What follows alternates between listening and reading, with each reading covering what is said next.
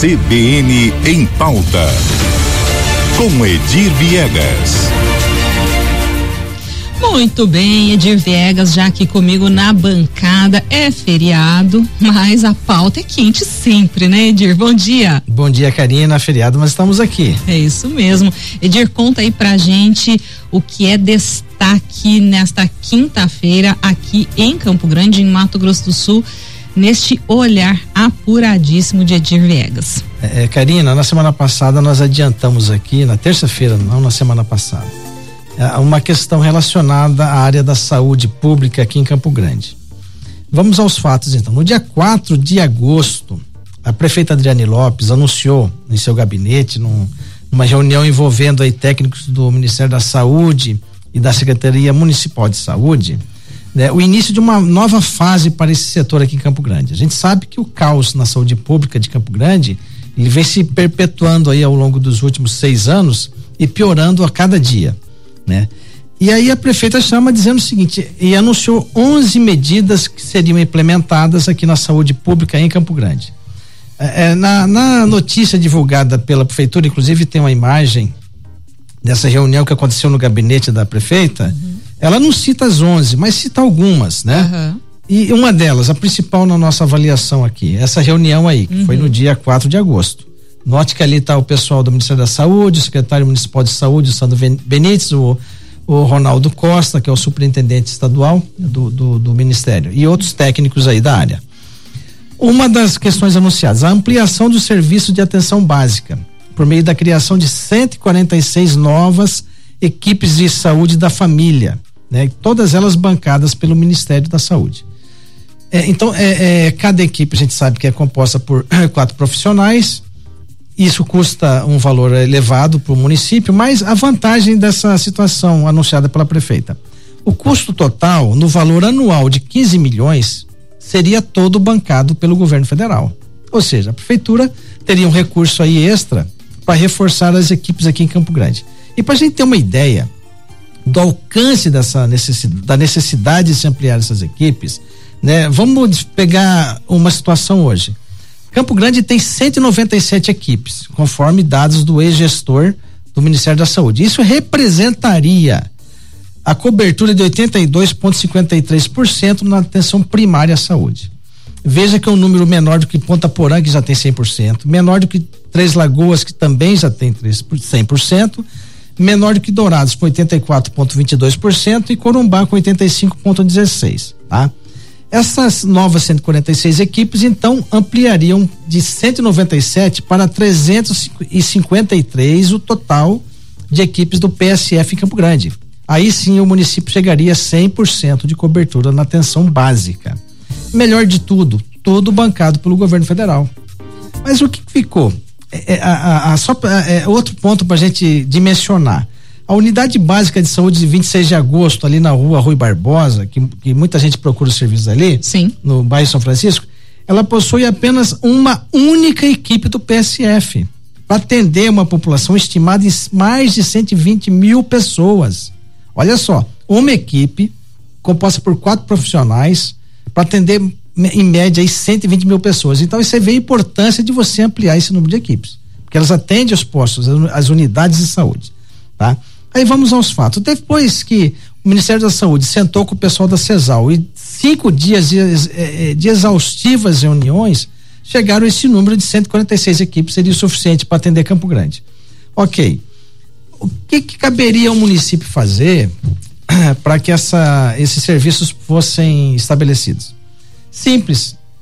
Teria que é, formalizar o pedido ao Ministério da Saúde. Ministério, nós sim queremos contratualizar essas 146 novas equipes, tá? Vamos lá, agora as datas, Karine, é o importante. Então, o anúncio da prefeita foi no dia 4, né? Conforme a gente disse aqui, no dia 4 de agosto. Ok. Hoje nós estamos no dia 2 de novembro. novembro exatos 90 dias após o anúncio. Ok. Lembrando que eh, esse anúncio do dia 4 foi resultado de reuniões antes do dia 4, uhum. entre o Ministério da Saúde e os técnicos da CESAL. 90 dias depois, nada aconteceu. A prefeitura simplesmente assim, não formalizou nada. Simplesmente a prefeitura não encaminhou. Não, mas espera aí, você está dizendo então que a prefeitura anunciou que ampliaria um serviço, mas ainda não tinha assinado de fato, é isso? Sim, até aí tudo bem. Vamos dizer ah. que ela anunciou uma semana após a, o final das tratativas. Ah. Mas veja que do anúncio até hoje foram 90 dias e a prefeitura não fez o básico, que era a parte que ele competia, que é formalizar ao Ministério da Saúde a, a intenção de fazer esses acordos para implantar esses serviços.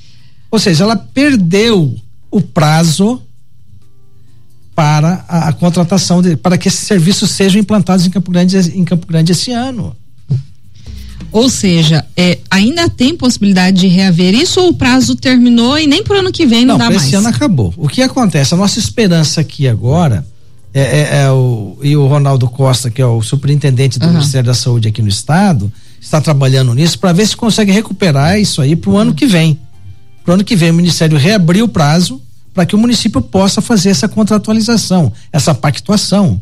Até lá a gente continua aí com essas mesmas equipes que tem em Campo Grande, uhum. com serviço de péssima qualidade, né, com falta de pessoal, uhum. né? E veja que aí é uma irresponsabilidade, porque a prefeitura só tinha que fazer a, a, formalização. E outra vantagem, Karina, além dessas 145 equipes, o que que o ministério estava propondo ainda? E é é, é, disponibilização de serviços emulti. O que, que é um emulti? Um atendimento virtual e com especialistas é, por, por, pelo sistema de teleatendimento. Então, cada equipe contaria com serviço também do emulti. Outra vantagem para Campo Grande. O Ministério da Saúde disponibilizaria recursos para a criação de 160, 160 equipes de saúde bucal no âmbito do programa Brasil Sorridente, ou seja, a cada equipe da, da, do programa de saúde da família seria acrescido um odontólogo. Uhum. Então você teria aí é, é, é, o, o, trabalho aí na área da odontologia, que também não vai acontecer. Uhum. Obrigação dela, ela comeu esse prazo, né? Comeu barriga, uhum. vamos dizer assim, ou por incompetência ou por inércia, um dos dois, porque não há como se falar que tenha sido algum outro elemento. Não foi questão, como é que fala, do tempo, não foi por causa da chuva né? Que geralmente os problemas de Campo Grande são atribuídos à chuva, né? Não é o caso, né? Outra questão importante. Ainda que postos de saúde também estejam sendo atingidos na época de chuva, né? Porque a gente vê alguns aí, inclusive chovendo dentro dos postos. Muito, muito, exatamente. Agora uma conta simples aqui. Cada equipe do PSF são quatro profissionais, tá? Então você tem aí é, um médico, um enfermeiro, um técnico de enfermagem e um agente de saúde. Acrescido mais odontólogo, teremos aí é, seis, cinco, cinco profissionais. Vamos multiplicar por esse número de profissionais por 146 equipes. São 730 novos profissionais no mercado. Emprego. E o município. Geração de emprego e atendimento tudo, à atendimento à população, que é o mais importante. Mas a prefeitura parece que não está levando isso em conta. Agora, a grande contradição da prefeitura. Ela tem toda essa condição, mas ela me lança aí Agora, no dia 26, na quinta-feira passada, publicou aí no, no Diário Oficial o edital de convocação de 38 médicos inscritos no programa de contratação temporária.